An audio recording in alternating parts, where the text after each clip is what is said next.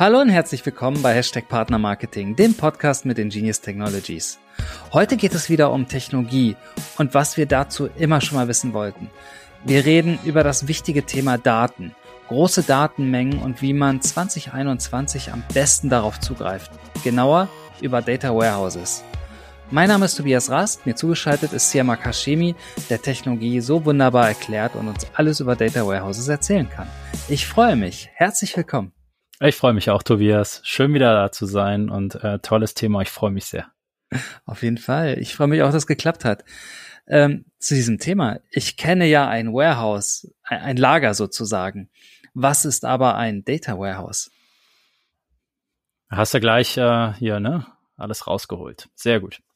Ein Data Warehouse. Ähm, ein Data Warehouse ist im Prinzip erstmal nur, ein, ähm, wir reden über Daten, das bedeutet, ähm, ein Unternehmen sammelt Daten an. Ähm, jedes Unternehmen heutzutage sammelt höchstwahrscheinlich Daten an, sobald es Software hat und Software einsetzt. Das muss nicht die eigene Software sein. Also auch wenn man nur Waren produziert, Schrauben produziert, ähm, hat man auch Software im Einsatz und sei es nur für die Buchhaltung oder andere Software. Das heißt, jedes Unternehmen, was heutzutage irgendwie interaktiv sein muss und ähm, Daten verschicken muss oder empfängt oder intern Softwaresysteme nutzt. Dort fallen Daten an.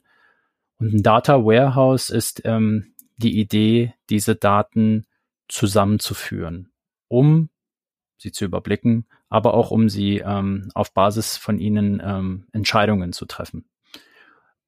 Das ist erstmal gr grundsätzlich die, die, die Idee, ähm, deswegen auch Warehouse oder Lager, dass man halt seine Daten da einlagert, kategorisiert, findet. Ne? Ein Lager ist immer so gut wie die Katalogisierung und die Möglichkeit, auch Dinge wiederzufinden.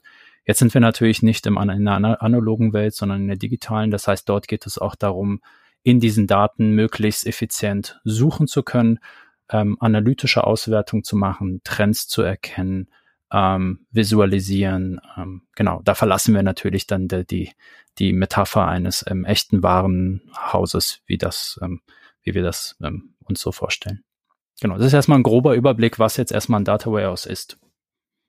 Äh, anders als ein Lager. Es ist mehr als ein Lager.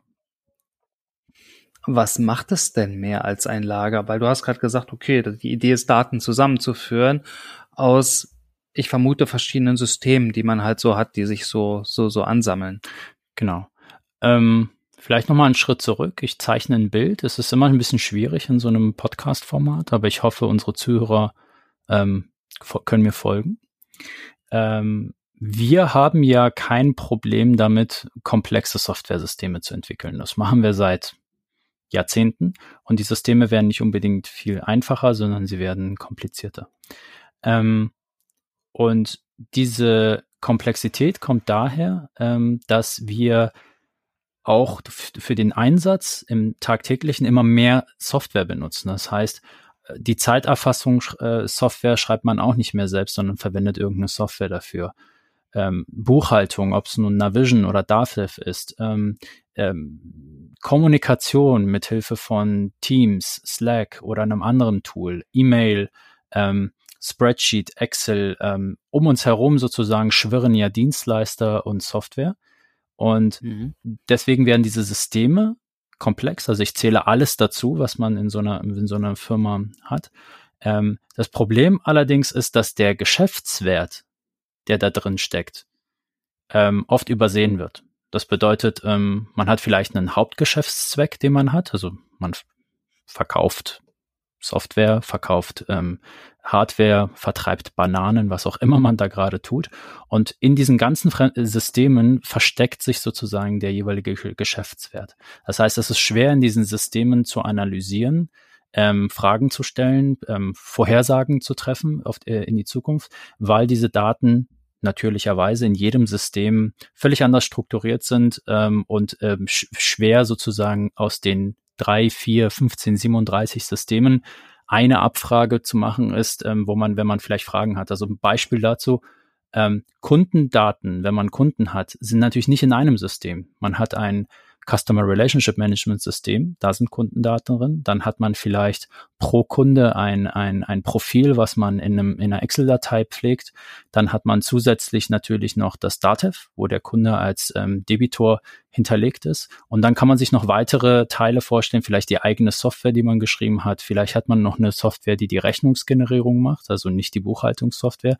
Und auch da muss man den Kunden abbilden. Jetzt ist der, der Kunde ähm, überall ein bisschen. Und das ist das, was ich meine, um, um, eine, um eine Antwort zu kriegen.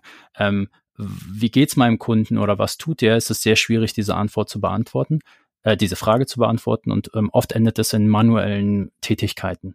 Genau. Und äh, das ist erstmal der Hintergrund, ähm, wo, wo wir alle herkommen und das kennen wir im Alltag.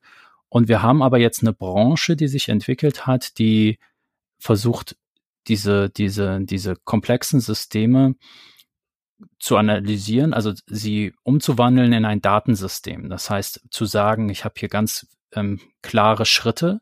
Die Schritte sind, ähm, was habe ich für Quellen, wie komme ich an die Quellen ran, wie komme ich die, wie ziehe ich die Daten aus den Quellen, wie transformiere ich die Daten, wie speichere ich die Daten?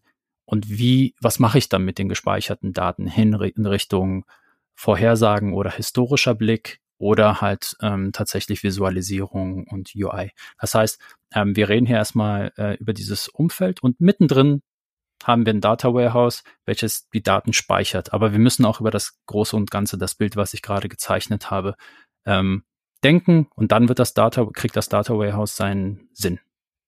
Und ich glaube, das können wir dann auch ähm, so überblicken und Stück für Stück heute auch ähm, lang gehen. Also sozusagen wie so ein Warenhaus, wo ganz viele, ganz viele Eingangstore sind, wo ganz viele LKWs ankommen und liefern. Korrekt, korrekt. Also die Waren kommen, richtig. Ähm, Jetzt hat man, das ist ein sehr gutes Beispiel, wenn man sich vorstellt, die, die, die Paketgrößen sind nicht alle gleich, ne? wenn man wenn man es geliefert mhm. bekommt. Und die, das Gewicht der Pakete ist nicht gleich. Ähm, und man stelle sich vor, dass es dann auch teilweise total total anders ist. Also man kriegt ähm, lauter Pakete und plötzlich kommt jemand und liefert einem einen fünf mal drei Meter großen Skulptur, äh, die äh, transportiert und gelagert werden muss, die aber zerbrechlich ist und plötzlich kommen die ganzen Prozesse, die man so hat, durcheinander, weil es ist schon wieder ganz anders als alles andere. So muss man sich das ein bisschen vorstellen. Um, um bei diesem Bild zu bleiben, ähm, in der Schifffahrt und der Logistik hatte man ja auch das Problem. Äh, auf den Schiffen, da wurde ja alles irgendwie entweder in Säcken oder in Kisten oder irgendwie draufgeladen, bis dann irgendjemand mal gesagt hat, naja, ich baue einen Container, ist doch viel einfacher. Äh, dann sind die Pakete alle gleich groß oder normiert. Ist das auch ungefähr so? Man kann es tun. Ich glaube, hier ist man eher in der Individualisierung. Also wenn ich mein Geschäft verstehen will, muss ich mein Containerformat finden. Also das Containerformat für die ganze Industrie ist nochmal eine andere Ebene, würde ich sagen, dass meine Daten so aussehen wie deine Daten, damit sie kompatibel sind. Aber wo du vollkommen recht hast, ist, dass man von dem, von dem wilden Westen, wo die Daten sonst wo sind in irgendeinem Format, für die, für seine eigenen Firma das Format finden muss, was sind denn meine Container? Ich gebe mal ein Beispiel, damit es konkreter wird. Ähm, wenn wir, ähm, wenn wir zum Beispiel Kunden bezeichnen wollen, schreiben wir dann Vorname, Nachname in Klammern Alter oder schreiben wir Nachname, Vorname in Klammern Adresse. Wir wollen das ja nicht immer wieder neu. Wir wollen sagen, wenn wir dann so einen Kunden Datensatz haben und wenn wir ihn irgendwo in irgendeinem BI-Tool oder irgendwo visualisieren wollen oder exportieren wollen, wollen wir das vereinheitlichen. Und das ist das, was du jetzt mit Container in, in dieser Datenwelt wäre, das wie wollen wir das standardisieren? Jetzt haben wir das in x Systemen völlig unterschiedlich und jetzt muss irgendjemand sowohl die Systeme anzapfen, als auch diese Normalisierung durchführen der Daten, die jetzt du jetzt in deiner Metapher mit diesen Containern, ne? das heißt, was in dem Container drin steckt, ist nicht so wichtig. Hauptsache, die Container kann man stapeln. Hier ist es ähnlich, dass man sagt, ähm, wir müssen unsere Daten strukturieren und normalisieren, damit sie in, in, in, im Lager gut katalogisiert werden können und gefunden werden können. Ja, korrekt. Mhm. Also ist jetzt sehr abstrakt, ne? Also wir, wir, aber im Grunde stimmt das. Ähm, umso besser die Vorbereitung ist, desto besser ist dann die Auswertungsebene, über die wir auch sprechen können, äh, und die Verarbeitung im Nachgang. Und ganz klar muss man sagen, die Welt da draußen ist kompliziert und die Anzahl an Software, die so ein Unternehmen nutzt, ist groß und steigt, weil es immer mehr dedizierte Software gibt für einen Einsatzfall. Ähm, ne, Firmen zum Beispiel jetzt in der in der Zeit ähm, von Corona müssen mehr digitalisieren und die Anzahl der Anwendungen, die sie intern betreiben, schellt plötzlich oder schnellt in die Höhe. Ähm, das ist nicht nur ein Teams und ein, ähm, ein Zoom, sondern es sind noch interne Themen, wo jemand sagt, na gut, wie organisieren wir also wie, zum Beispiel neue Art von Kalender oder Trello oder wir müssen Projektmanagement jetzt digital machen, was vorher analog, zu, vorher waren wir im Büro und haben das alles an die Wand geklebt, Post-its, jetzt brauchen wir wieder ein Tool und wieder ein Tool und wieder ein Tool. Und jetzt steigt die Anzahl der, der, der, der Systeme, es wird also komplexer. Ja, das ist die Ausgangslage. Ähm, also wir haben jetzt so ein bisschen darüber gehört, was ein Data Warehouse ist. So ein bisschen so haben wir angefangen in der Funktion, wie es funktioniert. Äh, wir waren so, wie die Daten reinkommen. Wir wissen noch nicht, wie sie verarbeitet werden und rausgehen. Das will ich mir für später aufheben. Ich möchte erstmal wissen, warum macht man das denn alles? Also man würde es nicht tun, wenn, wenn man äh, sozusagen nicht ähm, ein Interesse hätte an dem Output, den das Ganze generiert. Ähm, man macht es deswegen, ähm, weil man äh, zwei Sachen. Also das eine ist, ähm, es muss das Geschäft ähm, abbilden und das Geschäft sozusagen beflügeln. Das heißt, man erhofft sich damit Einblicke, ähm, die man äh, die man nicht hätte, wenn man die Daten verstreut lässt. Also es ist sozusagen das Zusammenführen innerhalb der Firma hat diese Vorteil. Zweitens, Abteilungen. Ähm, das heißt, die Firma in, äh, rein kommunizieren in die Firma. Das ist, darf man auch nie vergessen. Das heißt, die Daten, die in dem, in, in der Buchhaltung sind, die sind für den Vertrieb wichtig. Der Vertrieb will aber nicht in Dativ gucken. Das heißt, ähm, auch diese, wenn eine Firma ähm, wie ein Uhrwerk funktionieren soll und auch äh, verschiedene Abteilungen Sichtbarkeit haben sollen auf, auf den Teil, den sie sehen dürfen, dann muss man die Daten zusammenführen und das passiert ähm, sowieso. Was ich damit meine ist, wenn wir jetzt nicht sagen, wir zentralisieren die Daten in einem Data Warehouse, werden die, äh, wird eine Firma immer irgendeine Lösung finden, weil der Bedarf ist ja da. Das bedeutet, ähm, dann wird jemand sich täglich ähm, oder einmal im Monat sich eine Excel zuwerfen lassen per E-Mail von der Buchhaltung, damit man guckt, wie weit ist es denn? Ne, wie, wie weit ähm, ähm, äh, zahlt mein Kunde mhm. regelmäßig? Habe ich ausstehende Zahlung? Muss ich mit dem Kunden reden? Ähm, und so weiter. Welche Produkte nutzt er? Das heißt, diese, diese, dieser Bedarf ist da und der wird sowieso gedeckt. Die Frage ist, ob man diesen Bedarf sozusagen erfüllt durch einen strategischen Ansatz oder man lässt einfach dem Chaos seinen Weg und ähm, das hat man aber schon mal probiert und das geht auch, aber ich glaube, man, man erhofft sich ähm, Effizienzen dadurch und vor allem auch Klarstellung. Und man will auch den, den, den menschlichen ähm, Aspekt da rausholen. Das heißt, ähm, äh, indem, indem man darüber redet, abteilungsübergreifend, welche Daten man hat, und welche Daten man braucht, ähm, äh, macht man auch vieles transparent, was an Kommunikationswegen vorher stattgefunden hat, ohne dass das das Management oder andere Abteilungen wussten. Das heißt, das ist auch ein Konzept des ähm, sozusagen äh, der, der, der, der, des Veränderns einer Firma dadurch, dass diese Daten sichtbar werden. Na, also man brauchte viele Daten äh, nicht oder dachte, dass man sie nicht braucht. Sobald man aber Daten sieht, steuern die ein, die verändern einen. Also wenn ich sehen könnte, ohne viel Aufwand, was im Vertrieb passiert, die paar KPIs und die paar Veränderungen, kann es sein, dass es meine tägliche Arbeit beeinflusst. Das heißt, das Zusammenführen dieser Daten kann durchaus positive Effekte haben oder Aha-Effekte haben, ähm, dass man sagt, hätte ich gewusst, dass der Kunde seit sechs Monaten äh, seine Rechnungen nicht zahlt, dann hätte ich ihm jetzt nicht versprochen, dass wir ihm zu morgen, keine Ahnung, das und das auch noch liefern und zwar schneller als sonst.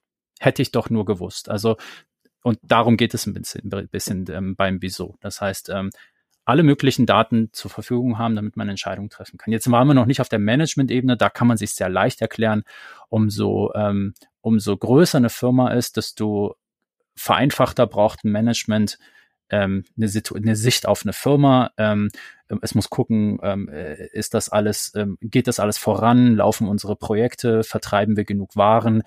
Ähm, jetzt im Partnermarketing ähm, äh, sind meine Top-Partner valide, laufen sie, ähm, äh, generieren sie weiterhin Traffic, ähm, gibt es gibt es irgendwelche Verzögerungen bei den Validierungen ne, äh, und so weiter. All diese Prozesse, ähm, die interessieren das Management. Und wenn man jetzt strategisch rangeht und sein eigenes Datensystem aufbaut, dann macht man ähm, auch noch eine Sache. Man ähm, sagt, in diesem Ökosystem sind alle Dienstleister um mich herum Satelliten. Ich bin in der Mitte, also meine Daten sind in der Mitte und die Dienstleister sind für mich Datenlieferanten ähm, für einen Zweck. Mhm. Aber ich habe ähm, ich zentralisiere das auch deswegen, damit ich mich unabhängig mache von den Dienstleistern. Das heißt, ich baue lieber eine Brücke zu einer API oder einer Datenquelle und mache mir den Aufwand, die Daten zu ziehen, ähm, und äh, damit ich jederzeit ähm, den Anbieter wechseln kann oder zumindest, ähm, wenn der Anbieter nicht mehr seinem Geschäftszweck folgen will, weil das passiert ja auch, umso mehr Anwendungen man und äh, umso mehr Dienstleister man verwendet, ähm, desto mehr kommt ja der unwahrscheinliche Fall, dass Firmen nicht mehr da sind und nicht mehr das tun, was sie noch vor einem halben Jahr gemacht haben. Sei es Insolvenz, sei es ähm, Aufgabe des Geschäftszwecks, sei, auf, sei es Aufgabe eines Produkts. Ähm, und das kann alles passieren. Und eine Firma muss ja nicht in, in, in Zeiten von sechs Monaten denken, sondern in Jahren, in zwei, drei Jahren. Das heißt, in drei Jahren muss das Ding ja auch noch laufen. Also das Wieso ist vielfältig, aber das so ein bisschen vom Groben her. Also ich fasse mal zusammen. Erstens, äh, ein Ausweg aus den äh, Excel-Dateien auf Netzlaufwerken. Ähm, zweitens, ähm, einfach die Transparenz, also einfach jetzt positiv gesprochen, innerhalb von Abteilungen, zwischen Abteilungen, äh, Richtung Management, äh, in alle Richtungen.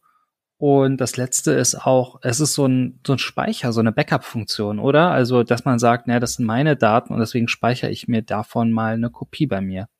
Ja, korrekt. Also ähm, es gibt Firmen, ähm, wie zum Beispiel die New York Times hat das zum Beispiel mal veröffentlicht. Die haben ja ähm, digitalisierte Printausgaben von 1800 sonst irgendwas noch. So, mhm. also das haben sie. Und was sie dann natürlich tun, ist zu sagen, okay, wir haben das alles mal ähm, mit weiser Voraussicht haben wir das gescannt und haben das rumliegen. Aber was wir zum Beispiel nicht gemacht haben, ist die Texterkennung drüber laufen lassen. Alle Texte nochmal digitalisieren, alle Bilder digitalisieren, nochmal Software drüber laufen lassen, die die Bilderkennung macht. Ist da ein Tier zu sehen, ein Mensch zu sehen, eine Szenerie? Kann ich das Gebäude erkennen? Also viel Machine Learning auch, um dann quasi für die ähm, Journalisten, wenn die einen Artikel schreiben wollen, heute in 2021, eine Datenbank anzubieten und zu sagen, haben wir jemals einen Artikel geschrieben über den, keine Ahnung, Central Park und wie der gebaut wurde und so, da kann man natürlich diese Datenbasis nutzen. Von 1800 sonst was bis heute jeder Artikel, der über den Central Park geschrieben wurde, wo, wo, wo ein Bild dabei war. Und das kann natürlich einen entscheidenden Vorteil bedeuten für eine Zeitung, weil sie halt sagt, sobald es ein Thema gibt, kommen wir schneller an die Daten ran. Unsere Mitarbeiter kommen schneller an die Daten ran, beziehungsweise auch andersherum, wir kommen unserem, ähm, was du Backup genannt hast, wir kommen unserem, unserer Mission, dass wir, wir haben diese Historie, auch für Forscher. Also im Zweifel würden wir jemandem auch diese Informationen zur Verfügung stellen. Der muss dann nicht wieder in die Bibliothek und wieder in diesem Mikrofilm halt gucken, sondern wir haben es jetzt digitalisiert. Also die Mikrofilme braucht man wahrscheinlich trotzdem, weil die wahrscheinlich länger halten als die Datenbank. Die halten 100, 200 Jahre. Aber, ähm, aber dennoch ist dieser Zugang, dieser digitale Weg, ähm, dieses Daten, dieser, dieses, dieses Lager, dieses Warehouse ähm, wichtig. Aber ein, äh, eine Datenablage ohne die richtige Abfragemöglichkeiten ähm, ist nichts. Ne? Eine Datenablage ohne Abfragemöglichkeiten ist, stell dir das vor, wie ein Backup, welches du vor deinem Computer machst und auf einer Festplatte, die dann aber im Schrank liegt. Wenn du dich jetzt fragst, was für Bilder habe ich da drauf, verrät dir das die Festplatte nicht, indem du darauf guckst, sondern du musst sie wieder anschließen. Du musst gucken, kannst, kommst du noch an die Daten, hast du noch die Software, äh, das ist eine, keine Ahnung, eine Windows-Version sonst was oder eine äh, partitioniert mit sonst was, kommst du an die Daten ran. Das heißt, das Entscheidende ist nicht, die Daten irgendwo zu haben, sondern auch über diese Daten zu verfügen und auch Fragen zu stellen an diese Daten. Ja, diese Festplatte, wie gesagt, die ist tatsächlich nur ein Briefbeschwerer, wenn man sie nicht wieder angeschlossen kriegt, die, der USB-Port mittlerweile nicht mehr kompatibel ist und der Treiber auf deinem Gerät 2034 äh, nicht mehr da ist, um die, um die Festplatte zu lesen, dann hast du es zwar gespeichert, aber du hast, du kannst es nicht abfragen. Das heißt, speichern ist gar nichts, speichern und abfragen ist alles. Das hat ja zwei Aspekte, das mit dem Abfragen. Ähm, Das eine ist die Zukunftssicherheit und das andere ist, äh, wie ist es durchsuchbar? Das, ich erinnere mich an die Diskussion, die hatten wir letztens bei uns im Team, da haben wir überlegt, so, na ja, wenn wir mit dem Kunden gesprochen haben, dann legen wir irgendwo Gesprächsnotizen ab, in welchem System machen wir das denn? In unserem CRM, machen wir das im Wiki, machen wir das hier, machen wir das da, äh, gibt es eine Rundmail, irgendwas. Ähm, und ein Punkt, der total wichtig war äh, bei dieser Entscheidung, wie wir das machen, ist, ist dieses System durchsuchbar? Weil wenn ich nur eine Liste habe mit ähm, wir hatten, keine Ahnung, äh, jedes Quartal ein Meeting mit dem Kunden, dann ist das schön, aber äh, wenn ich gucke vor drei Jahren, ja, dann weiß ich, ich hatte vier Meetings mit dem Kunden, das hilft mir ja genau gar nichts. Ich muss ja wissen, wann habe ich welches Thema besprochen, oder? Oder mit dem New York Times Beispiel, ich muss ja wissen, äh, wann habe ich über, keine Ahnung, eine Person geschrieben, eine Person des öffentlichen Lebens, einen Platz, ein, ein Ereignis, ähm, was auch immer, oder? Korrekt. Also ähm, das ist genau das, was ich mit Abfrage meine. Suchen, ähm, also Volltextsuche, ähm, äh, Suche nach äh, strukturierten Abfragen im Bereich von Datenbanken wäre das SQL oder einfach auch nur visualisieren, ähm, was ja auch wieder eine Abfrage ist, weil alleine schon, dass man in einem Dashboard sich die Dimensionen, die Filter und die Zeit aussuchen kann, heißt ja, man fragt ab. Es macht ja einen Riesenunterschied, ob ich ähm, die letzten drei Monate abfrage oder die, die letzten zwei Jahre, weil ich habe andere Fragen, die ich damit beantworten will. Das eine ist ein Trend, wo äh, Schwankungen innerhalb der Saison sichtbar sind. Ähm, und das andere, da habe ich Schwankungen fast rausgenommen, weil in den letzten eins bis drei Monaten ist wahrscheinlich, ne, je nachdem, ob es gerade Black Friday ist oder nicht, gibt's die Schwankungen nicht so ähm, dramatisch wie als übers Jahr gesehen. Das heißt, es sind verschiedene Anfragen, ähm, die man dort stellt. Aber die, die, äh, das Datenthema und Data Warehouse ist nicht nur für analytische Fragen. Ähm, darauf will ich auch nochmal hinweisen. Das war, wir haben uns jetzt sehr stark darauf fokussiert, dass man historisch guckt. Äh, es gibt zwei andere Anwendungsfälle und zwar ähm, einmal natürlich nach vorne blicken, also Voraussagen treffen, also die Daten haben, um ob gut oder schlecht, ähm, nach vorne zu blicken zum Beispiel Liquiditätsvorschau zu machen, Rückstellungen zu bilden in der Buchhaltung, ähm, den Cashflow zu berechnen oder einfach andere triviale Dinge wie im Partnermarketing zu sagen, äh, auf Basis dein, der Stornorate und Bestätigungsrate der letzten sechs Monate kann ich sagen, was diesen Monat plus minus an Bestätigungen kommen wird. Also das ist ja auch fast schon trivial, wenn man die Daten hat ähm, wenn man da den Median oder den Durchschnitt nimmt, dann trifft man es auch. Außer es ist gerade tatsächlich Ende des Jahres oder Black Friday, dann wird diese Geschichte vielleicht mal abweichen. Aber dann stimmt sie auch wieder danach wieder. Das heißt, ähm, das, das Vorausschauen muss nicht immer Machine Learning oder irgendwelche Komplexität sein, sondern es kann auch ganz, ganz banale Heuristiken sein, die einem trotzdem natürlich ähm, ein Gefühl dafür geben, ähm, wie kann dieser Monat und der nächste und der darauf aussehen. Auch Beispiel Nachbuchungen. Ne? Auf Basis meiner historischen Nachbuchungen, die ich kenne, weiß ich, wie viel Nachbuchungen die nächsten drei Monate kommen und meine Buchhaltung kann eine Rückstellung machen. Das ist das eine Komplex, wie gesagt, historisch, einmal nach hinten, prädiktiv oder vorausschauend nach vorne. Und dann gibt es in der Mitte einen ganz spannenden Teil operativ. Das bedeutet, wenn man die Daten sammelt, dann sammelt man sie vielleicht gar nicht für Menschen.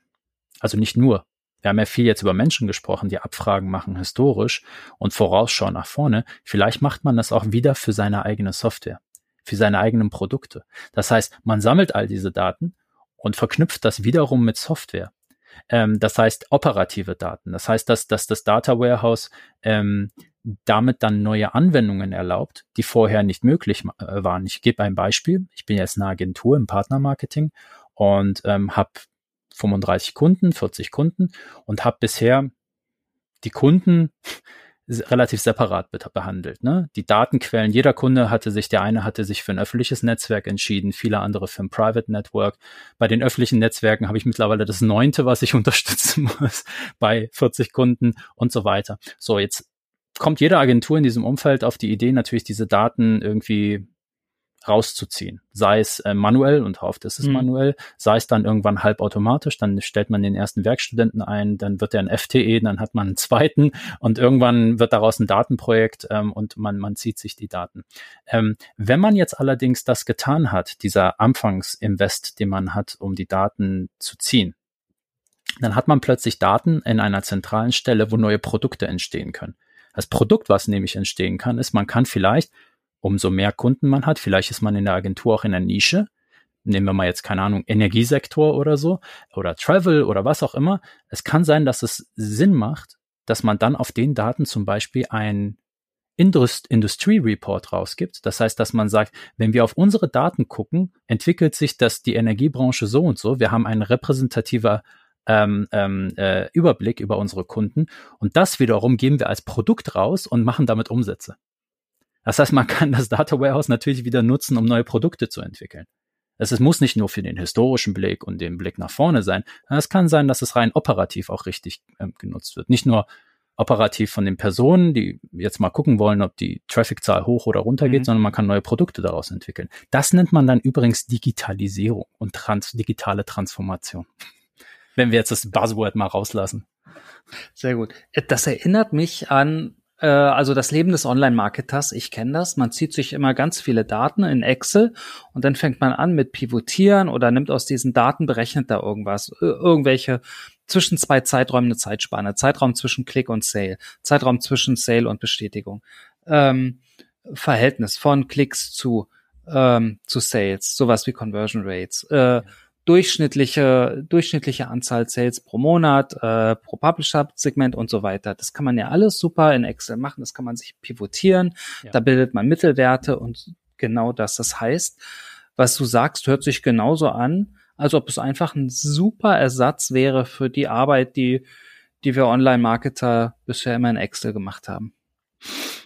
Ja und nein. Also die Antwort darauf ist depends oder hängt davon ab, ähm, weil ähm, wir müssen in der in der in der Bandbreite der Tätigkeiten gucken, was ist eine Ad-hoc-Abfrage oder eine Ad-hoc-Frage, die man hat, wo sich tatsächlich in Excel durchaus eignet, weil diese Frage hat man, die will man innerhalb von einer halben Stunde, 15 Minuten, eine Stunde beantworten und man weiß, dass man die wegwirft, weil das eine super Sondergeschichte war, die man einmal hat.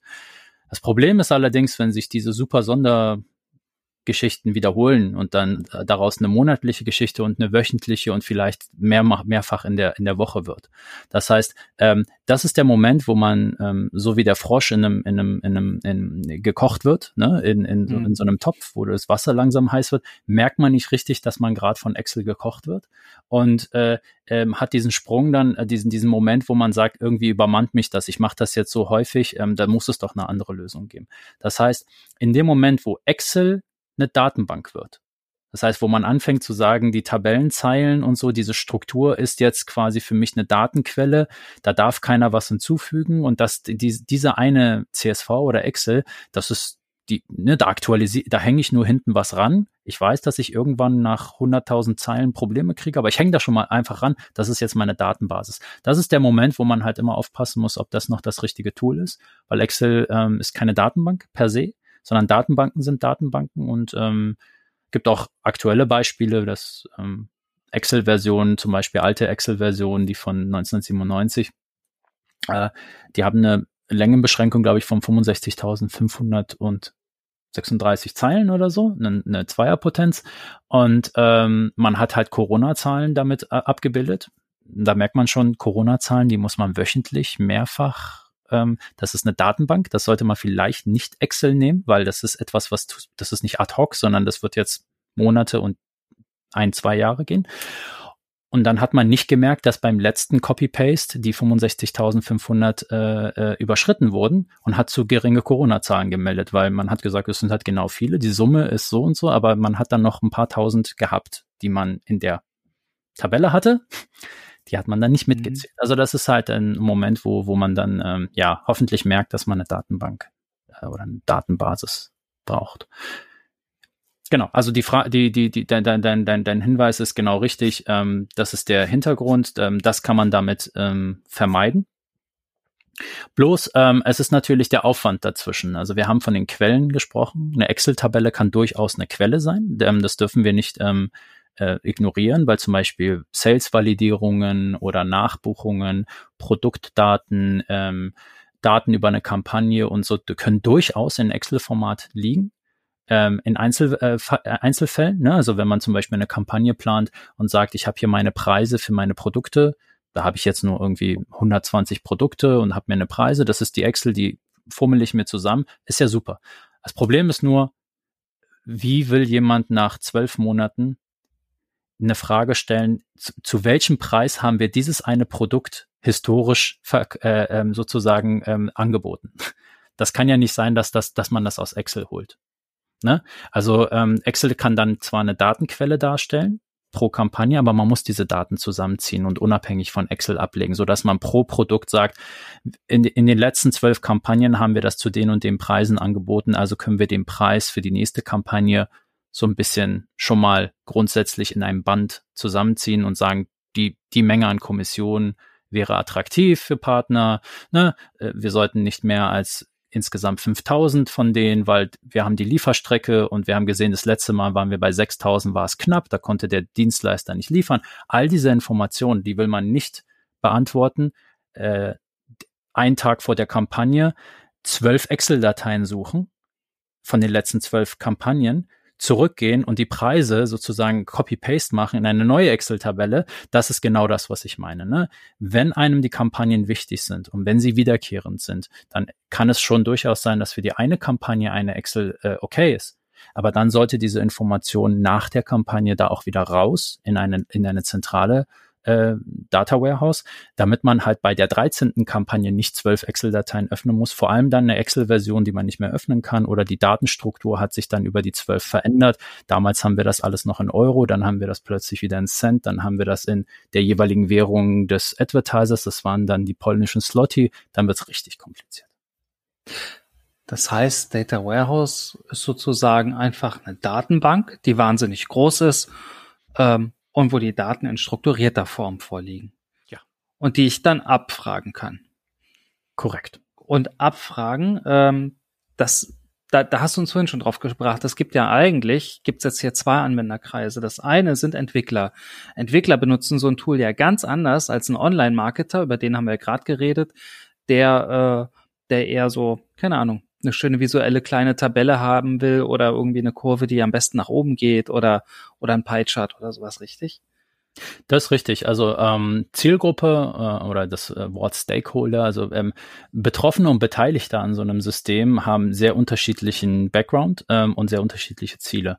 Ähm, wir können wirklich ein paar grobe ähm, Gruppen festlegen. Also zum einen sind da natürlich die Dateningenieure. Das sind jetzt auch Berufsbezeichnungen, die sich in den letzten sieben bis zehn Jahren erst entwickelt haben. Also es gibt Dateningenieure, die verantwortlich sind dafür, dass diese Daten ähm, von den Quellen äh, gezogen werden, transformiert werden, im Data Warehouse äh, liegen und dabei auch im Data Warehouse darauf achten, dass halt die Anbindung der BI-Tools und so, das sind keine normalen Softwareentwickler, sondern ähm, die haben halt einfach ein anderes Ziel. Sie entwickeln keine Software, sondern sie sind verantwortlich dafür, dass die Daten im Fluss bleiben und dass die Daten normalisiert sind.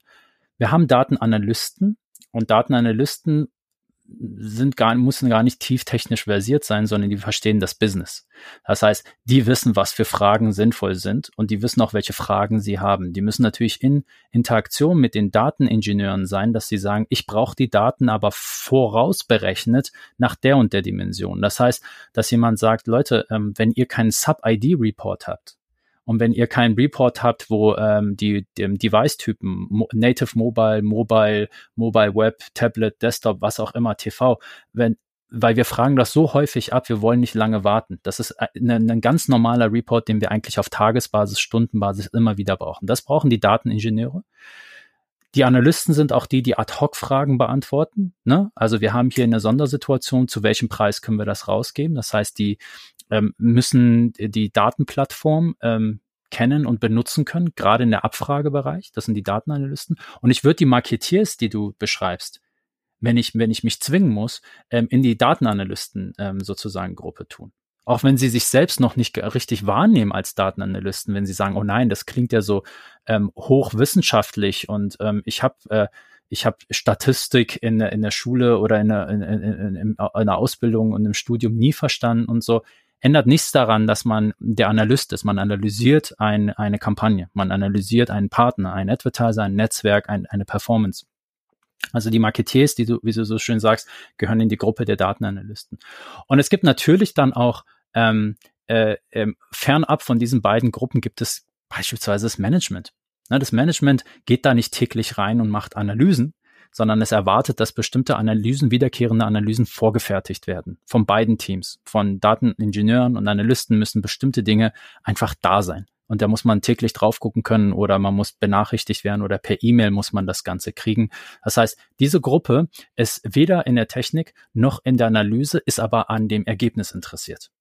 Ja, das kann aber auch die eigenen Kunden sein. Das heißt, vielleicht liefert man als Agentur das an den jeweiligen Partner oder Advertiser. Der will gar nicht wissen, wie das entstanden ist, sondern der will einfach nur vom Ergebnis ähm, etwas sehen natürlich mit einer Interpretation der Agentur oder Interpretation des Netzwerks, weil Daten ohne Interpretation sind immer ein bisschen schwierig. Ja, das sind dann nur mhm. äh, Tortendiagramme und Barcharts und so. Ähm, also das sind diese diese Gruppen. Und es gibt noch eine Gruppe, die dann natürlich so ein bisschen drumrum zirkelt, das sind ganz normalen Softwareentwickler, Produktleute und so, die dann natürlich sagen, boah, wir würden so gern was, äh, wir würden so gern diese Daten abgreifen, nicht für analytische Zwecke, sondern Mensch, ähm, der EPC der letzten neun Monate ähm, auf ähm, Partnerschaftslevel oder auf, auf der Gruppe, also was für ein EPC hat dieser Partner im Vergleich zu seiner Peer-Gruppe, der Cashbacker oder der Content-Leute und das würden wir gerne in unseren Dashboards visualisieren. Das sind dann weder Dateningenieure äh, noch Analysten, das sind ganz normale Entwickler, die die Software schreiben sollen, die, die eine Visualisierung machen. Das ist also nochmal eine separate Gruppe. Jetzt kann es sein, dass bei einer kleinen Firma all diese Rollen zusammenfallen. Also in der, in der kleinstmöglichen Firma hat jemand eine Firma gegründet, hat, ist technisch versiert und hat sowohl den Datenzugriff programmiert als auch kann Fragen seiner Kunden beantworten, eine Ein-Mann-Firma. Und dann kannst du das Ganze auseinanderdriften lassen, bis du in riesigen Unternehmen landest wie ähm, Uber und äh, Airbnb, Amazon, Amazon und aber auch runter zu Siemens und den anderen, wo dann diese ganzen Rollen auseinanderdriften und ganze Teams entstehen, wo dann zwölf Mann nur noch für, für, das, äh, für das Datenthema sind oder 50 Mann Analysten quasi angeworben werden von Finanzdienstleistern, damit sie quasi ihre Analysefähigkeiten in der jeweiligen Firma anwenden. Aber es geht von ganz klein bis ganz groß. Und genauso ähm, sollte noch diese, diese Tool-Landschaft, weil wir haben eine ganz, ganz dedizierte Tool-Landschaft ähm, äh, in diesem Bereich für, wie kriegt man die Daten aus den Quellen, wie transformiert man sie, welche Warenwirtschaftshäuser, also Data Warehouses gibt es und welche Visualisierungsmöglichkeiten. Das ist ein ganz eigenes Ökosystem, was gigantisch groß ist und auch wächst, weil die Datenmengen wachsen und die Komplexität wächst, wie ich gesagt habe.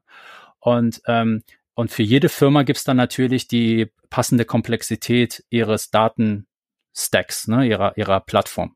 Und das ist auch nochmal eine Kunst, genauso wie in der Software oder sonst so. Wie kann man da jetzt die, die richtige, die richtige Auswahl treffen bei diesem ganzen Wirrwarr? Also wenn, die, wenn jemand denkt, im Marketing gibt es zu viele Marketing-Anbieter ähm, äh, in diesem Marketing-Tech-Stack, also in, diesem, in dieser mhm. Marketing-Wolke, so eine Wolke gibt es auch im Datenbereich. Also von, von, von äh, Warenwirtschaftshäusern bis, bis BI-Tools und ähm, Datenquellen, Automatisierungstools, die dir die Dinge automatisch ziehen wollen und so. Da gibt es ein ganzes Ökosystem, was genauso riesig und genauso kompliziert ist, wo man sich auch erstmal quasi durch den Dschungel kämpfen muss. Ich würde gern mal ins Beispiel gehen und eigentlich, vielleicht haben wir da sogar zwei. Das eine ist, ähm, wir als Ingenieurs selber, wie haben wir so ein Data Warehouse aufgebaut? Und äh, danach würde ich gern nochmal über einen Anwendungsfall mit dem Kunden reden. Aber lass uns erstmal anfangen mit uns. Ja. Weil wir haben da ja auch, äh, das hat ja auch länger als einen Tag gedauert, oder? ja, richtig. ähm, also bei Ingenious haben wir, haben wir eine Mischrolle. Also wir als, ähm, als, als Plattform, als SaaS-Dienstleister können natürlich darüber nachdenken, für uns ein Data Warehouse aufzubauen. Dieses Data Warehouse würde so aussehen, dass wir halt genauso wie ich es beschrieben habe, von, ähm, von, von unserer Buchhaltung, Datev bis hin zu den Kundenprofilen, über die du gesprochen hast, ob die nun in einem Wiki sind oder sonst wo, bis hin zu, ähm, bis hin zu, äh, wie viele Lizenzen haben wir, wie viele Zoom-Lizenzen und wie viel kosten die uns. All das könnten wir nach innen hin äh, arbeiten und für uns einen Data Warehouse aufbauen und wären damit gut beschäftigt. Ähm, welches Marketing machen wir? Ähm, äh, wir, wir vermarkten ja auch unsere eigene Dienstleistung über LinkedIn und Facebook mm. und Instagram und da könnten wir uns wirklich lange mit beschäftigen, unser eigenes Data Warehouse aufzubauen. Bloß, ähm, es gibt auch doch die andere Seite, dass man sich fragt, ähm, wir haben ja ein Produkt und wir könnten auch für unsere Kunden, für das, was sie in unseren Plattformen tun, also ihren öffentlichen Netzwerken wie bei Boon oder ihren Privates, ähm, wir könnten ja für sie ein Data Warehouse aufbauen. Und damit würden wir natürlich zwei Fliegen mit einer Klappe schlagen. Erstens, wir könnten das Data Warehouse nutzen, um dem Kunden zu helfen bei Problemen oder bei Zukunftsperspektiven. Und zweitens, wenn wir dem Kunden Zugang zu seinem eigenen Data Warehouse geben, dann kann er selbst, ohne uns zu brauchen, Fragen beantworten und all das, was ich die letzten 40 Minuten erzählt habe oder 35 Minuten, nicht noch nicht selber programmieren und nicht selber bauen. Also keine Dateningenieure einstellen, keine Entwickler einstellen, sondern nur den, in den Genuss eines Data Warehouses kommen. Und bei der Analyse natürlich, ja, die Marketeers entweder fortbilden oder halt einfachste Dashboards für, fürs Management genießen und dann im Zweifel langsam in die Komplexität kommen. Was wir also getan haben, ist zu sagen, wir nehmen uns nicht wichtiger als unsere Kunden, lass uns nicht das interne Data Warehouse höher priorisieren als das für die Kunden, weil wir damit halt diese Skaleneffekte erzeugen. Ähm, jetzt ist die Frage, wie sieht diese, wie die sieht diese ähm, Data Warehouse Lösung aus? Sie ist natürlich von den größten Kunden, die wir haben, runterkonzipiert. Also dieses Think Big wir, wir können nicht die kleine Lösung bauen, die dann nicht für Belboon und eine Idealo funktioniert. Sondern wir haben gleich mit den größten Beispielen zu tun. Massiv viel Tra Tracking äh, und Traffic, viele Prozesse, viele Finanzprozesse, viele Zahlen, die stimmen müssen, viele Rechnungen, die generiert werden, viele Partner, viele Advertiser, viele Werbemittel und so weiter und so fort. Und, und, und der Vorteil für alle Kunden, die quasi in diesem, in diesem riesigen Rohr durchpassen müssen, aber nur so stiftbreit, äh, also die, die, die, die Durchmesser eines kleinen äh, Bleistifts haben, ist natürlich, die passen da sehr gut durch, weil die Großen da durchgepasst haben. Und das, so ist es dimensioniert. Und was wir gemacht haben, ist eins, die Quellen, die ich angesprochen habe, die, wo ich gesagt habe, guck mal, das sind die Quellen äh, für ein Data Warehouse. Da haben wir natürlich ein einfaches Spiel, weil die Quellen, die wir haben, sind unsere eigenen Produkte. Also unser Tracking, unser Finanzkern, unser Creatives-Modul, unser Messaging-Modul, unser Produktdatenmodul und so weiter und so fort haben wir als Quelle identifiziert für ein Warenwirtschaftssystem. Wir bauen also ein Warenwirtschaftssystem für jeden Kunden. Als Quelle haben wir unser eigenes Produkt, was ein bisschen verrückt klingt, aber ist so. Wir haben gesagt, das ist eine Quelle, das sind unsere Produkte, bauen das Warenwirtschaftssystem auf und jetzt können wir, und dann wird es einfach Visualisierungen machen, die jeder Kunde wieder verwenden kann. Wir haben aber auch ähm, wir haben aber auch äh, andere Dinge auf dem Fahrplan, die ganz wichtig sind. Und zwar, unsere Kunden haben ein Private, aber auch ein Public Network. Das heißt, die Daten, die wir in unserer Plattform haben, sind nur ein Teil der, der, der Partner-Marketing-Daten, die unsere Kunden haben.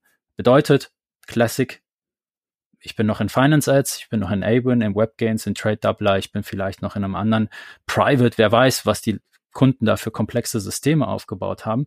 Und äh, für die entwickeln wir jetzt sukzessive, da sind wir noch mittendrin, ähm, Konnektoren, um diese Datenquellen anzubinden, um dann auch in ihrem Data Warehouse nicht nur Ingenious-Daten zu haben, sondern auch die Daten ihrer weiteren Partner-Marketing-Aktivitäten.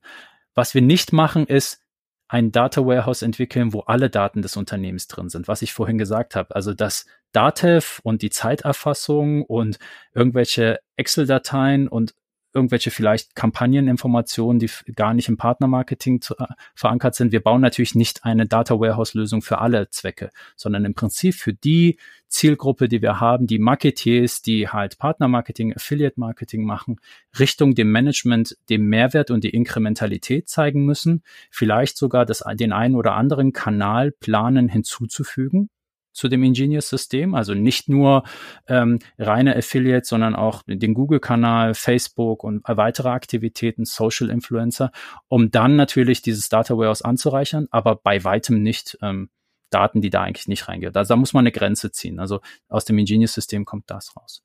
Ähm, beantwortet das erstmal deine Frage, wie wir da rangegangen sind? Also äh, ja, ich muss, ich möchte es selber auch nochmal zusammenfassen. Ähm, oder in Worte fassen, weil ähm, das heißt ja übersetzt mit dem Data Warehouse bin ich in der Lage, fancy Reports zu bekommen, die viel cooler sind als die Reports, die eine Netzwerksoftware oder ein Netzwerk selber mir anbietet. Also zum Beispiel, ne, im Netzwerk sehe ich, welcher Partner performt wie, aber wenn ich dann genau sehen möchte, welche Basketposition Produkte, wo geklickt wurden, wer in welchem Basket sie verkauft hat und dann auch noch nach Partnersegmenten, dann ist das so speziell, das schafft, schaffen die meisten Netzwerkstatistiken so nicht. Zumindest kenne ich keine, die das kann. Hm. Ähm, das heißt, da hätte man einfach fancy Daten. Das zweite, was man hat, ähm, das hast du ja auch kurz angeschnitten. Innerhalb von Ingenious haben wir ja Produkte. Also das eine sind einfach die Tracking-Daten oder Attributionsdaten oder Sales-Daten.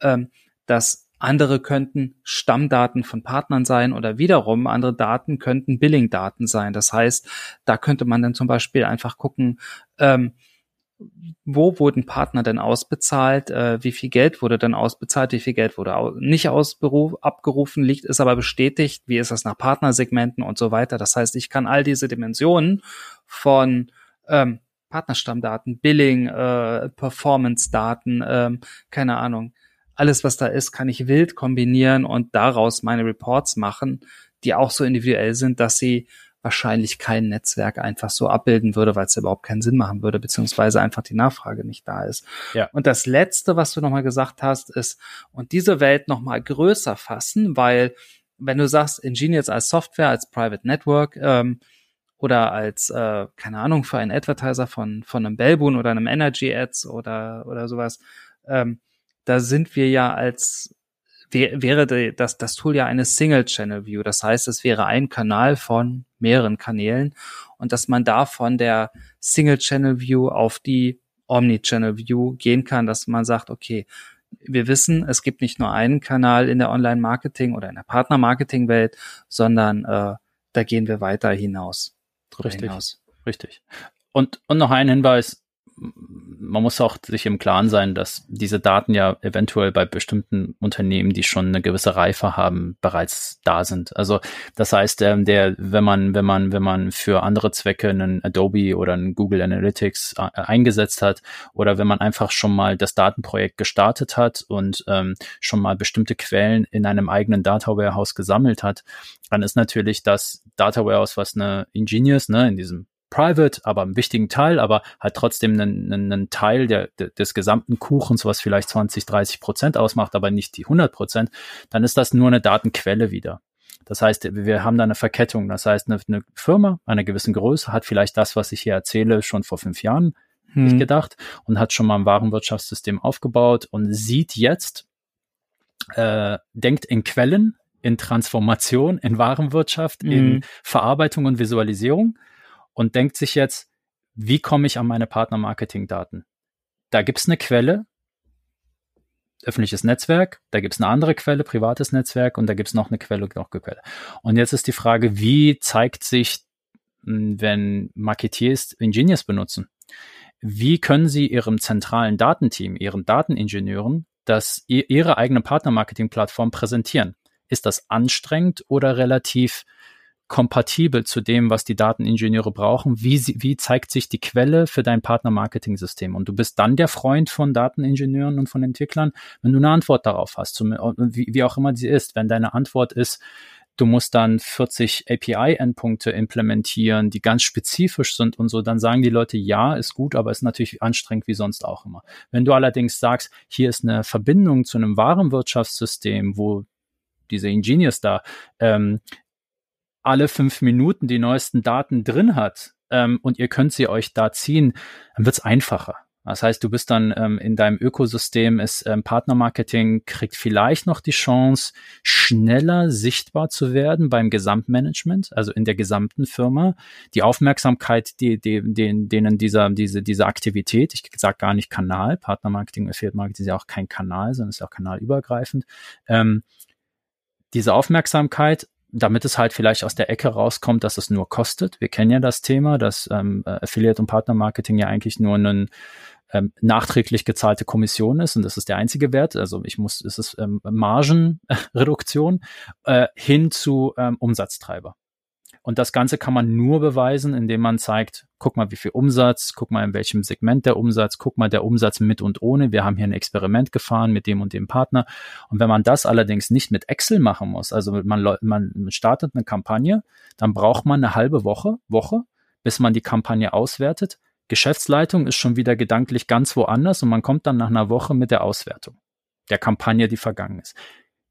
Anders ist es, wenn man je, jederzeit, während die Kampagne läuft, in das zentrale Dashboard gehen kann als Manager oder als CMO und sagt, ach du Scheiße, Entschuldigung, ich sehe es ja. Das ist das, was quasi minütlich da reinläuft, wie die Kampagne läuft. Und guck mal, wie viel Umsatz wir generieren. Und vielleicht treffe ich dann ad hoc die Entscheidung, weißt du was, wir verdoppeln ähm, einfach mal für die restlichen drei Tage äh, die Kommission oder wir gehen da nochmal mit, geben da nochmal einen Gutschein rein oder, oder, oder, oder, weil das scheint ja hier einfach gut zu laufen. Ne? Ähm, das heißt aber auch, ähm, die Quellen können anstrengend sein für Dateningenieure, von denen wir gesprochen haben, oder äh, angenehm sein. Und wir glauben, dass dadurch, dass wir halt so viel Technologie denken, ähm, weil wir halt auch das als Developer-to-Developer-Produkt sehen, in diesem, in diesem speziellen Use Case, dass es eine sehr gute Datenquelle ist, die auch dem anderen Dateningenieur, dem, dem Kollegen auf der anderen Seite bei einer Idealo oder sonst wo natürlich genügen wird. Und da haben wir einen großen Augenmerk drauf, weil dann damit lösen wir nach, natürlich auch Reibungen, ähm, hm. äh, äh vermeiden wir halt. Ähm, ja.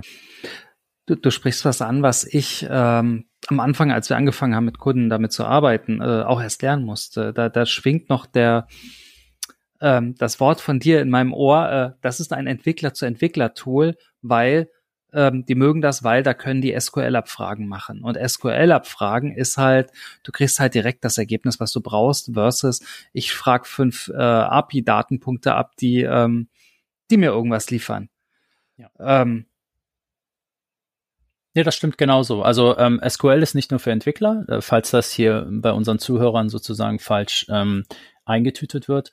Ähm, ähm, es ist mehr die Analyseperspektive, wie man Dinge abfragt. Und ähm, der Vorteil von so einem Warenwirtschaftssystem ist tatsächlich, dass man Während man die Daten ins Datenwirtschaft, äh, reintut, beschäftigt man sich relativ wenig damit, wie die Daten abgefragt werden. Man will die Freiheiten erlauben und so ein SQL ist ja nur ein anderer Begriff von einer Sprache, mit der ich ähm, äh, Anfragen stellen kann, die vor äh, in dem Moment, wo die Daten angesammelt wurden, noch nicht vorstellbar waren. Du hast ein sehr gutes Beispiel gebracht, zum Beispiel auf Basket-Ebene Produkte auswerten. Nun kann es sein, dass die Basket-Ebene schon natürlich bedacht wurde.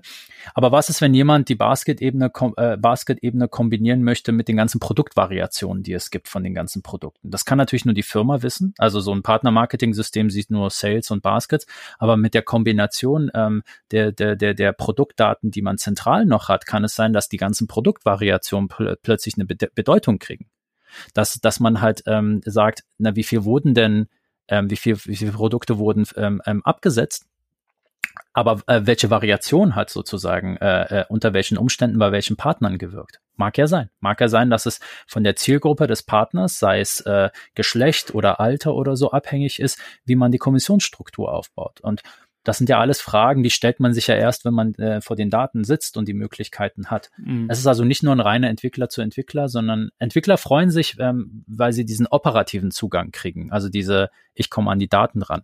Analysten freuen sich, weil sie halt die analytischen Fragen stellen können. Das sind verschiedene Abfrage sozusagen ähm, Gründe.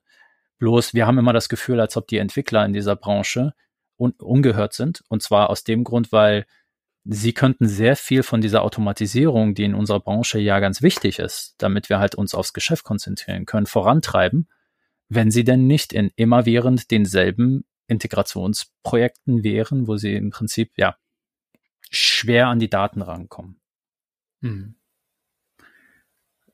Ich möchte noch mal ganz kurz zufügen oder dem Verständnis hinzufügen. Es gibt ja die eine Dimension Data Warehouse, also Datenverarbeitung. Wir haben gelernt, Entwickler zu Entwickler, ähm, SQL-Abfragen ähm, mache ich als Online-Marketer natürlich nie. Das heißt, da gibt es dann obendrauf noch sozusagen ein Layer ähm, wie ein Google Data Studio oder irgendein Tool. Da gibt es auch noch andere Tableau oder Looker oder sowas, die für mich als Anwender diese Daten bedienbar machen und sie mir visualisieren und mir auch, ne, wo ich dann meinen Lieblingsreport habe äh, als Manager. Ne, ich, es gibt bestimmte KPIs, die mich äh, interessieren, die ich immer monitoren will und genau die will ich auf einer Seite und nicht, ähm, was haben wir besprochen, eine riesige Datenbank, wo alle Daten strukturiert abliegen. Ja, ja, das ist richtig. Also äh, auch das wieder, wie gesagt, ähm, das Lager wenn wir wieder zu der Metapher zurückgehen, ähm, die Produkte, die da sind, da sind ja auch viele Menschen tätig in so einem Lager, ne? In der, in der Metapher, die wir da haben oder diese Analogie. Das heißt, es gibt Leute, die sich tatsächlich, und das vergisst man vielleicht, um die Stabilität der ganzen Konstruktion, dass die ganzen Metallstreben da nicht in sich zusammenfallen, ne? dass man immer weiter Pakete draufholen kann, dass die Hall, dass das Hallendach nicht zusammenbricht, da muss ja auch jemand für zuständig sein, so dass alle anderen ihre Arbeit tätigen können.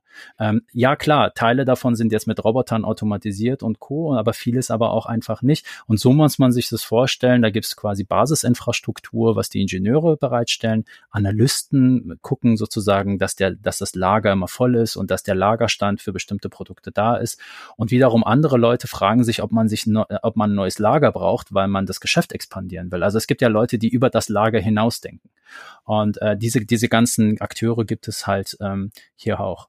Ähm, jetzt gibt es, wie du schon gesagt hast, du hast ein paar Tools erwähnt. Ähm, in jedem Abschnitt dieser ähm, dieser dieses dieser Prozesskette äh, also welche Quellen habe ich, das weiß ich in der Regel. Wie kann ich die Quellen ähm, einsammeln, also die Aufnahme der, der, Daten, der Daten und die Transformation der Daten, das Speichern der Daten, wo das Warenwirtschaftssystem unser heutiges Thema ist, und dann die Abfrage, Verarbeitung und die Ausgabe. Das ist das, was du gesagt hast mit Luca, Data Studio, Microsoft BI, da gibt es wirklich zig. Für all das gibt es quasi dedizierte äh, Tools. Also das kann man auch wieder alles selbst programmieren. Da kann man aber auch ähm, Dienstleister nehmen, Open Source Tools nehmen, SaaS-Dienstleister nehmen und ähm, da äh, hat natürlich auch äh, Engineers, also wir haben da halt eine bestimmte Entscheidung getroffen für all diese Prozessketten und äh, wir setzen halt weitestgehend auf Open Source Software, die wir auch selbst sozusagen ähm, betreiben können, um halt unabhängig von Dienstleistern zu sein. Bei dem Data Warehouse selbst ähm, haben wir uns äh, für Google BigQuery entschieden. Das ähm, ist ein Produkt von der Google Cloud. Analog dazu gibt es Produkte wie ähm, Snowflake oder auch ähm, von Amazon gibt es ähm, äh, eine Datenbank ähm, Redshift. Und es gibt andere Datenbanken von Oracle und Co. Das heißt, es gibt benachbarte Datenbanken.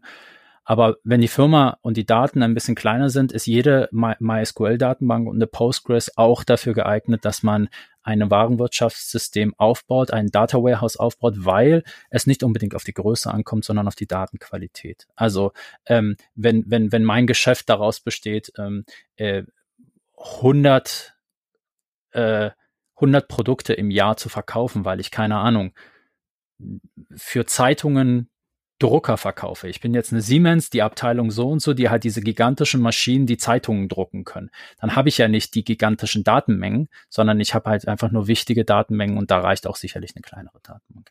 Ähm, das heißt, wir haben unsere Entscheidung getroffen. Wir können auch diese Entscheidung gerne mit Leuten diskutieren, die sich dafür interessieren. Ähm, aber jeder muss für sich natürlich ähm, äh, diese Entscheidung treffen auf Basis seiner Fähigkeiten, die Fähigkeiten seiner Ingenieure, die Fähigkeiten seiner Analysten und vor allem auch dem Zweck und dem Ziel. Hm. Da gibt es auch eine sehr gute ähm, Übersicht, die ich gerne bereit bin, in den Show Notes äh, zu hinterlegen. Da gibt es einen sehr guten Link, ähm, äh, wo man äh, äh, sich informieren kann und äh, ja, äh, was einem so ein bisschen den ganzen Scope zeigt, aber auch dann wieder klein macht. Also dass man sagt, äh, du kannst auch mit sehr einfachen, du brauchst nur der, drei Werkzeuge auswählen und du hast das Thema eigentlich schon gut verarbeitet. Ja, von der Vision her wollen wir ähm, Vorreiter sein und wollen halt einfach auch, dass andere Quellen zugänglicher werden im Partnermarketing. Wir, wir hoffen, dass wir da ein gutes äh, Vorbild sind. Ähm, wir werden sehen sozusagen, wie die Adaption ist und ob ähm, Datenquellen ähm, sich freundlicher zeigen. Wir haben zum Beispiel ja die Folge gehabt, du und ich, zum Thema Events und Eventdaten. Und ähm, häufig gibt es Zeitverzögerungen in den Systemen, in den Quellen, in den Netzwerken, in den öffentlichen Netzwerken, wo man an die Daten immer nur so und so rankommt, stündlich oder täglich und bestimmte Attributionsdaten immer nur einmal am Tag berechnet werden. Und äh, das ist natürlich immer hinderlich, wenn man sein eigenes System äh, auf Minuten runtertrimmt, auf Sekunden runtertrimmt, äh, wo es geht und dann äh, andere Systeme hat. Das ist halt unser Umfeld. Ähm, ja, wir versuchen es von, von, von, dem, von der Seite des Marketiers einfach ähm, zugänglicher zu machen. Und vielleicht auch, indem wir so viel wie möglich darüber reden, weil alles das, was wir an Informationen bereitstellen, ähm, er verrät ja auch sehr viel darüber, wie wir es tun. Mhm. Ähm, aber das ist unsere Absicht. Also wir versuchen sowohl in unserer Dokumentation, in unseren Release Notes, aber in unseren Gedankengängen und in unserem Stack ähm, so transparent wie möglich zu sein, weil wir nicht glauben, dass es davon abhängt, welche Software wir intern verwenden, sondern einfach die, die, den, den Mut oder aber auch die, die Nachhalt, äh, die, die, die Stringenz, das auch durchzuziehen. Weil wie du gesagt hast, das hat, das hat uns jetzt auch Jahre gekostet, wie wir, dass wir alles aufgebaut haben. Ähm, genau, das ist jetzt so Perspektive Ingenious. Und ich kann nur ho hoffen, dass die Leute ähm, beim Thema Data Warehouse ähm, äh, sozusagen äh, die, die, die Vorteile auch äh, erleben dürfen, ne? dass sie mal einmal dabei sind, wie es, äh, wie es so ist, wenn man mhm. an die Daten rankommt und nicht die Excel hat. Ne? Absolut. Wobei ich da kurz aus Erfahrung sprechen muss. Ähm, wir hatten das Produkt eingeführt oder die ersten Zugänge und wir waren auch noch in der Closed Beta und wir hatten sofort eins, zwei, drei, vier, mehrere Kunden, ich glaube vier oder fünf waren es sogar, ähm, die sofort äh, mit losgelegt haben und sofort Interesse haben und die jetzt äh, auch jetzt schon automatisiert Daten von unserem System bekommen. Ja. Das heißt, äh, eigentlich auch als Ingenious-Kunde, wenn ich sagen, sage, oh, ich interessiere mich dafür, ich will mitmachen, ähm, reicht es uns einfach Bescheid zu sagen. Und ähm, andere, andere Systeme haben sicherlich diese Funktionalität irgendwie da. Also vielleicht haben sie sogar ihren Kunden Zugriff auf die Datenbank geboten und so. Aber man, man, man spürt es von außen nicht. Also ähm, da, da können wir nur sagen, äh, das ist ein offenes Feld und da äh, wir würden uns freuen, wenn die Datenquellen von unseren Mitspielern, ähm, äh, ich sage absichtlich Mitspieler und nicht Gegenspieler, weil es ist einfach, unsere Kunden sind nun mal in mehreren ähm, Systemen und äh, wenn die Datenquellen dort zugänglicher werden, hätte, hätte unser gemeinsamer Kunde einfach was davon. Ähm, das ist jetzt so der Blick auf Partnermarketing. Hm. Genau.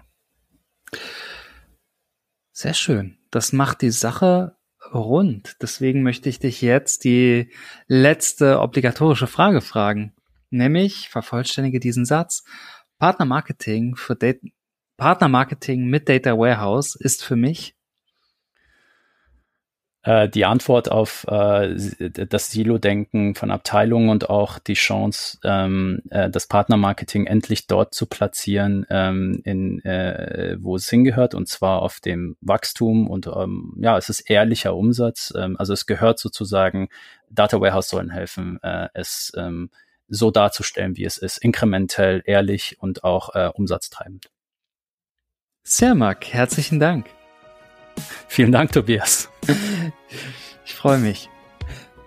Wenn es euch gefallen hat, ähm, lasst uns ein Like da, abonniert uns oder empfehlt uns weiter. Bis zum nächsten Mal. Wiederschauen.